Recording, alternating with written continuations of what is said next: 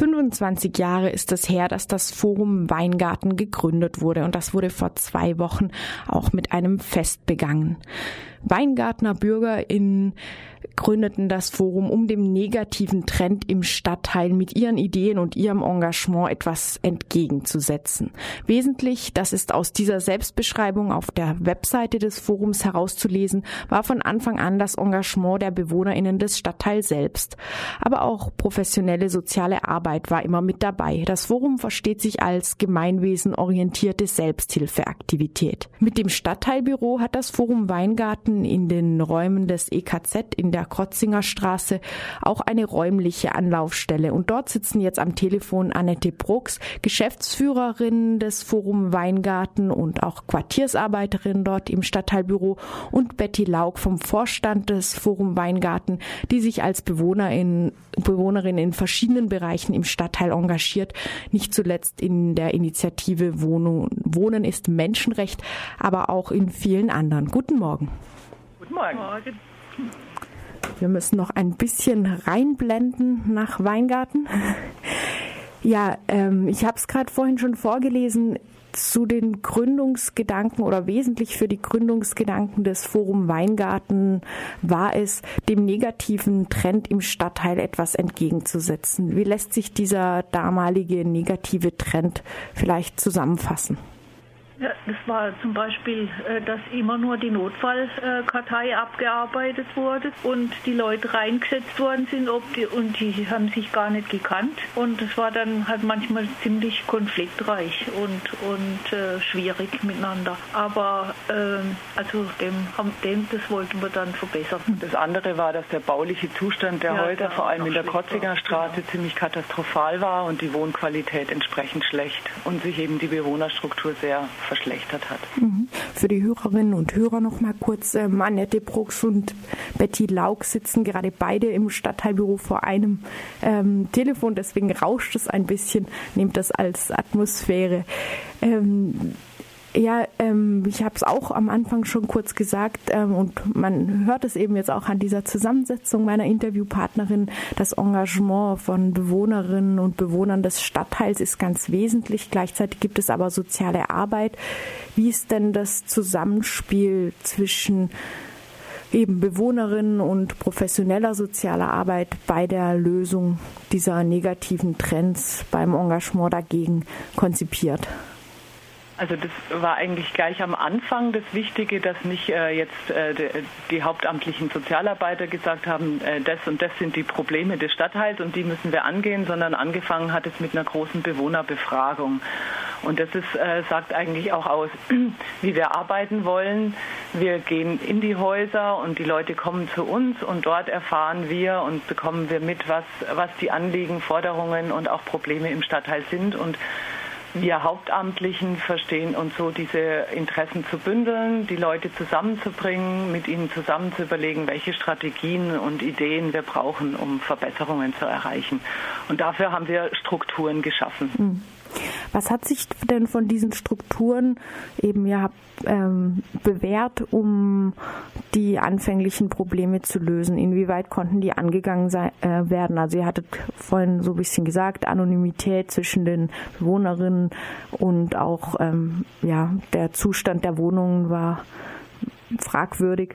Wie weit hat sich das denn verbessern lassen? Also wir haben erstmal, also vor allem die Stadtbaubewohnerinnen und so, die haben dann, äh, wir haben dann äh, durchgesetzt, dass mitbestimmt wurde bei der Sanierung, dass also nicht äh, die, die Architekten und die Stadtbau wieder alles alleine gemacht haben, so wie sie es gedacht haben, sondern dass da unsere Wünsche mit einbezogen wurden. Das war manchmal ziemlich schwierig, aber wir haben es im Großen und Ganzen erreicht.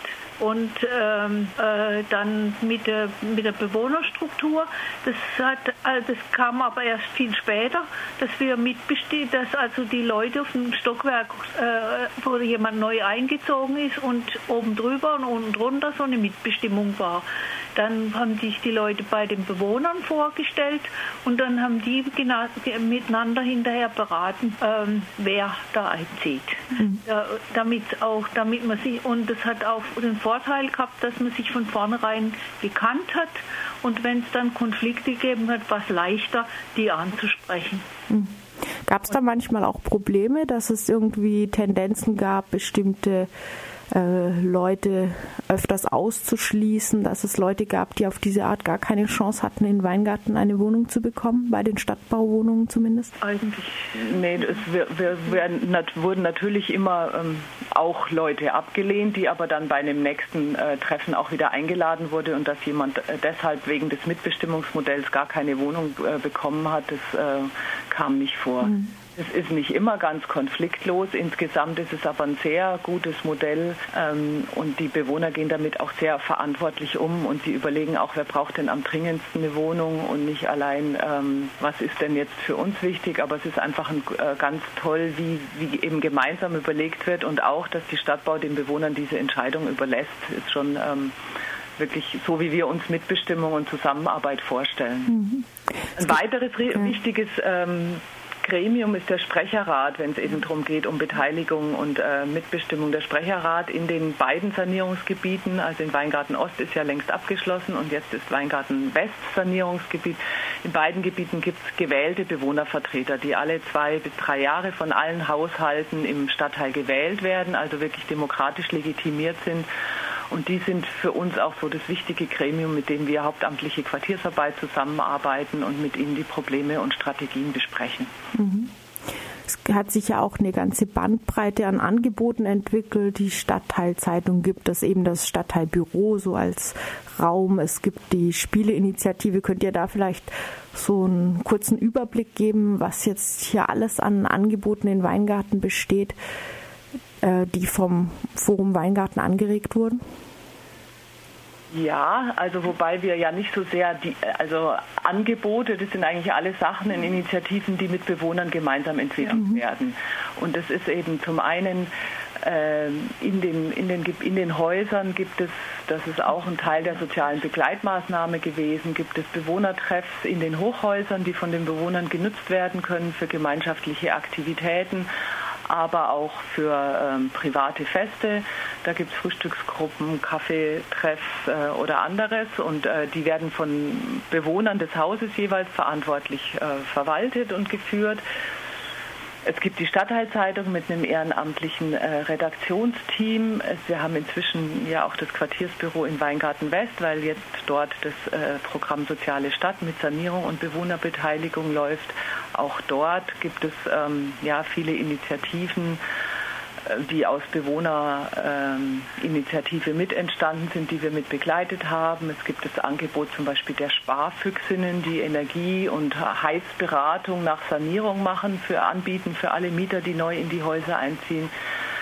Es äh, gibt äh, in den Bewohnertreffs verschiedene Aktivitäten. Wir haben ein äh, Kulturprojekt Guck mal genau, da. Da bin ich dabei. Da zum Beispiel, da, da haben wir uns gerade gestern getroffen und dann überlegen wir, was es für Angebote gibt in der Stadt. Also an, an Theater, Musik und äh, alles Mögliche, was Kultur, Kultur betrifft und dann überlegen wir, wo wir gerne hingehen würden und dass wir und dann äh, versuchen wir auch die, die ähm, also entsprechende Stellen dazu zu kriegen, dass sie das entweder umsonst oder für stark verbilligt anbieten, weil ja die Leute hier nicht so nicht so einkommensstark sind, aber mhm. dass wir auch mal die Möglichkeit haben, mhm. Äh, Kultur zu genießen.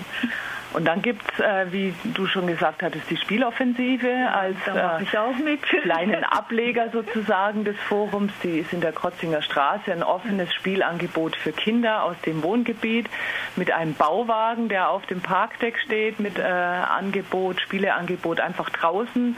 Der Spielturm selber hat eine Holzwerkstatt und Gruppenräume und wir haben einen Erlebnisspielplatz mit Hüttenbau und Stockbrot, äh, äh, Feuer machen und so weiter. Mhm. Wenn ihr so auf die ganzen... Da muss man noch dazu ja. sagen, dass es zehn Jahre gedauert hat, bis wir das durchgesetzt haben, dass dieser Spielturm gebaut worden ist. Das war auch so ein Ding, das war sehr langwierig. Aber wir haben es geschafft, sind hartnäckig geblieben, wie bei vielen Sachen, sind wir einfach hartnäckig geblieben und dann haben wir es auch geschafft. und da wurde der Spielturm hingestellt und äh, wurde von Architektinnen gebaut, das merken wir auch. Die zusammen mit den Kindern geplant ja, haben. Ja, genau. Und, äh, und es war auch, der, auch die Kinder haben vorher äh, äh, einen Plan entworfen oder auch ein Haus äh, so entworfen, wie sie es gern hätten und es ist ziemlich ähnlich mhm. wie das, was die entworfen haben. Wie erklärt ihr euch, dass es gegen so ein eigentlich erstmal harmlos klingendes Projekt wie einen Spielturm für Kinder äh, so lange Arbeit braucht, um das durchzusetzen?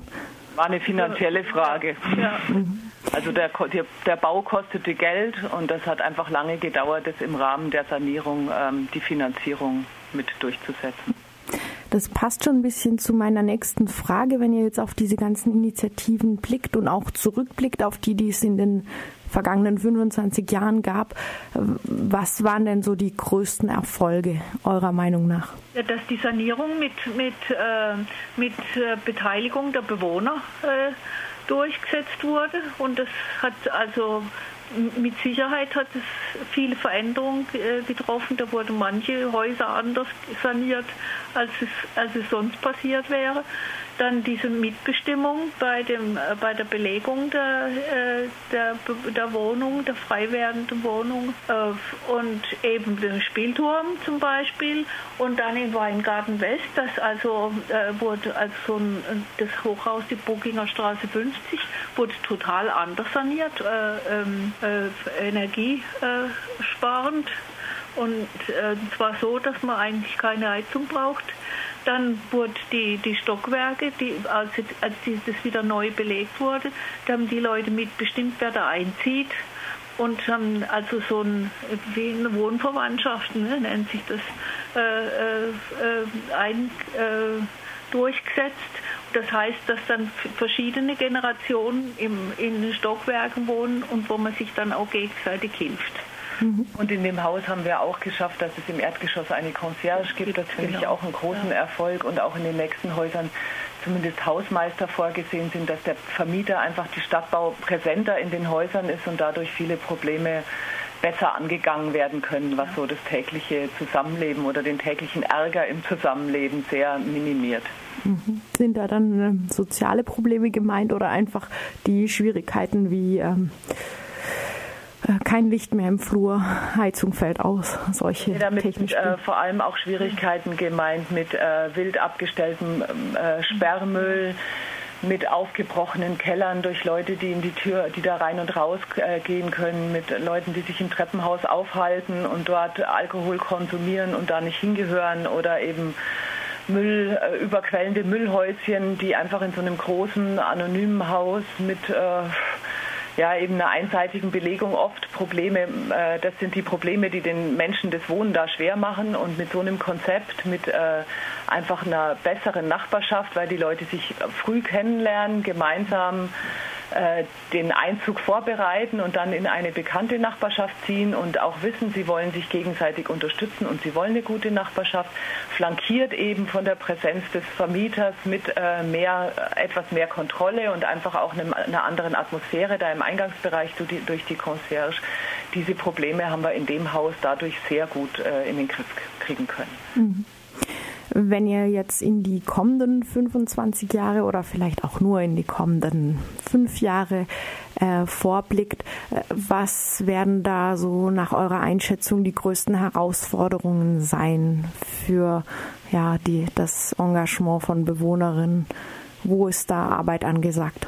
Also es gibt mehrere Themen. Eins ist, ähm, auch Weingarten wird älter, wie andere Teile der Stadt auch. Und äh, so dieses Thema eine altengerechte Quartiersentwicklung, also gemeinsam überlegen, wie können Menschen hier alt werden, wie, so dass erstens die Wohnung, dass sie Wohnungen haben, die bezahlbar bleiben, äh, aber auch, dass sie dort äh, die entsprechende Unterstützung haben und äh, wohnen bleiben können in ihrer Umgebung. Das ist eine Herausforderung, die wir eben mit diesem Konzept Wohnverwandtschaften ähm, angehen wollen und auch in den nächsten Häusern angehen werden. Und zwar weitergehend auch, indem wir versuchen, so Wohnprojekte, generationsübergreifendes Wohnen, ähm, also da Leute zu gewinnen und wirklich auch Stockwerke mit so äh, Projekten zu belegen. Das ist ein großes Thema auf jeden Fall. Und weiter bleibt äh, ein Thema in Weingarten diese einseitige Belegungsstruktur, wo wir mit der Stadt und der Stadtbau im Gespräch sind, dass äh, wir uns einfach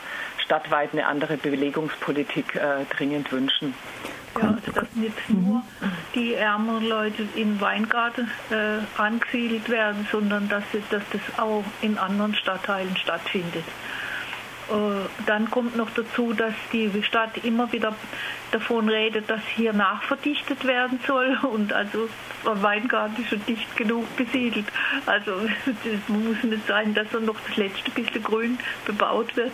Da wehren wir uns auch dagegen. Mhm.